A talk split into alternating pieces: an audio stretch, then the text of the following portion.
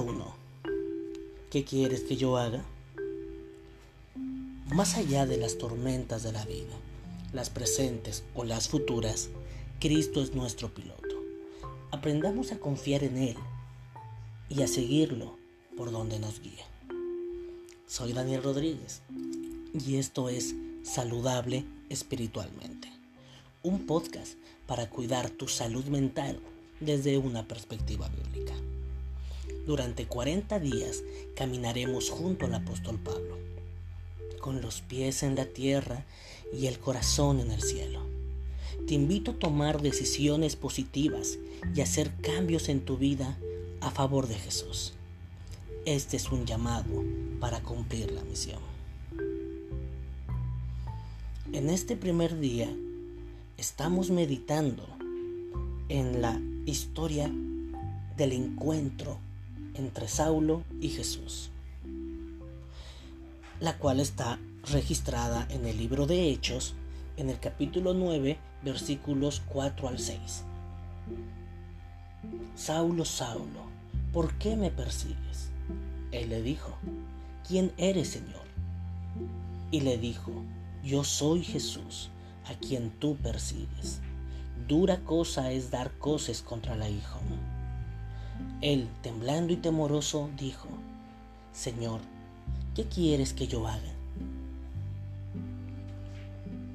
Esta es la pregunta con la que estamos iniciando estos seminarios, estos, estas reflexiones durante 40 días. ¿Qué quieres que yo haga? Primero te invito a reflexionar en esto y que reflexiones viendo y analizando tu propia vida. Saulo era un hombre de acción. Cuando había algo que a Saulo no le agradaba, algo que creía que era incorrecto y que debía cambiarse, Saulo no dudaba en actuar. No era alguien que se quedara de brazos cruzados sin hacer nada. No era alguien indiferente que, que prefería estar lejos de la situación, sino que él se involucraba, él buscaba estar donde estaban sucediendo las cosas y buscaba actuar. ¿Cómo estás llevando esto en tu vida? ¿Eres alguien que simplemente prefiere quejarse? ¿Que prefiere señalar?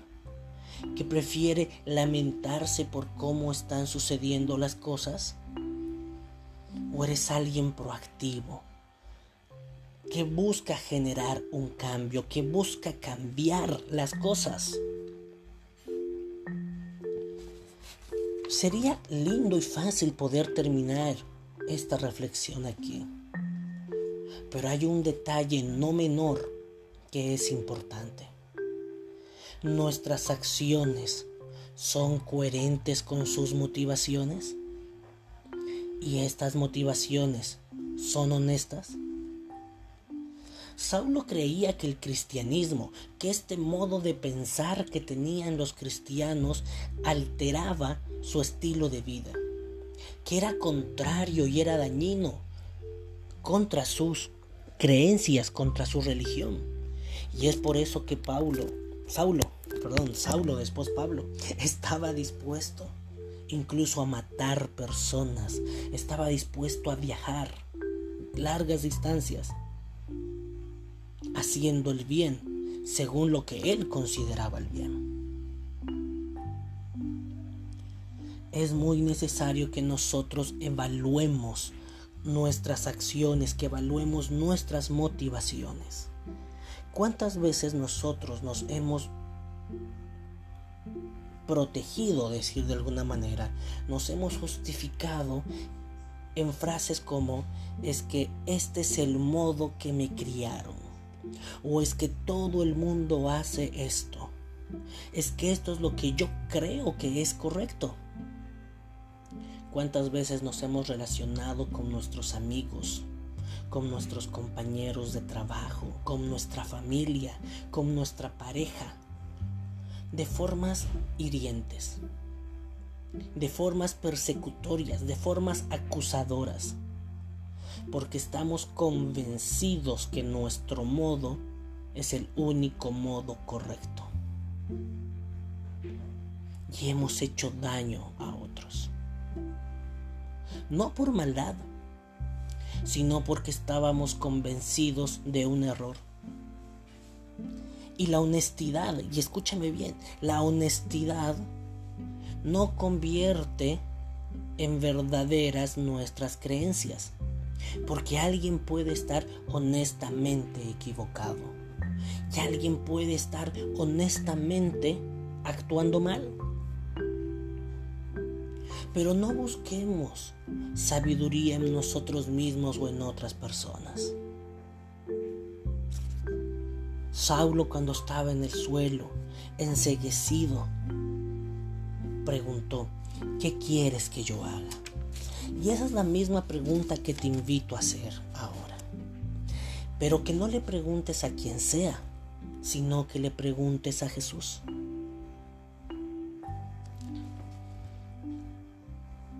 Señor, ¿qué quieres que yo haga? ¿Cuál es tu voluntad para mi vida? El modo en el que estoy trabajando y mi ética de trabajo está de acuerdo a tu voluntad, Señor.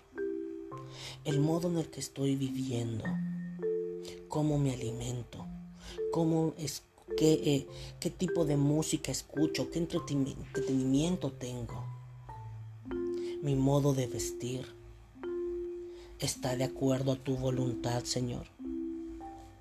Las creencias con las que estoy llevando mi relación, con cómo me relaciono con mi pareja, con mis hijos, con mis padres, con mis hermanos, ¿Está de acuerdo a tu palabra y a tu voluntad, Señor?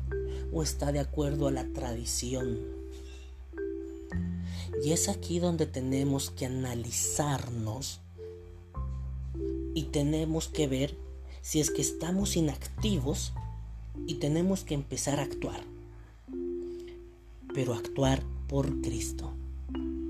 O quizás ya estamos haciendo cosas según nuestras creencias, según nuestros paradigmas. posiblemente ya tenemos un comportamiento que está impulsado por nuestro propio modo de ver las cosas. Y ahora debemos cambiar nuestro modo de pensar, debemos cambiar nuestro modo de sentir y nuestro modo de actuar. Y que sea según la voluntad de Cristo. Te invito a que reflexiones en eso, a que tomes decisiones positivas, que incorpores lo que tengas que incorporar, que arranques de tu vida lo que debes arrancar pero también que cambies de dirección, que te alejes de tus malos caminos y que andes en los senderos del Señor, porque Él enderezará tus sendas, Él te dará paz, te dará felicidad y serás bendición para otros.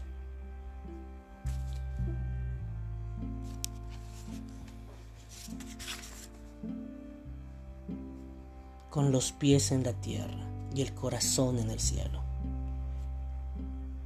Te invito a tomar decisiones positivas y hacer cambios en tu vida a favor de Jesús.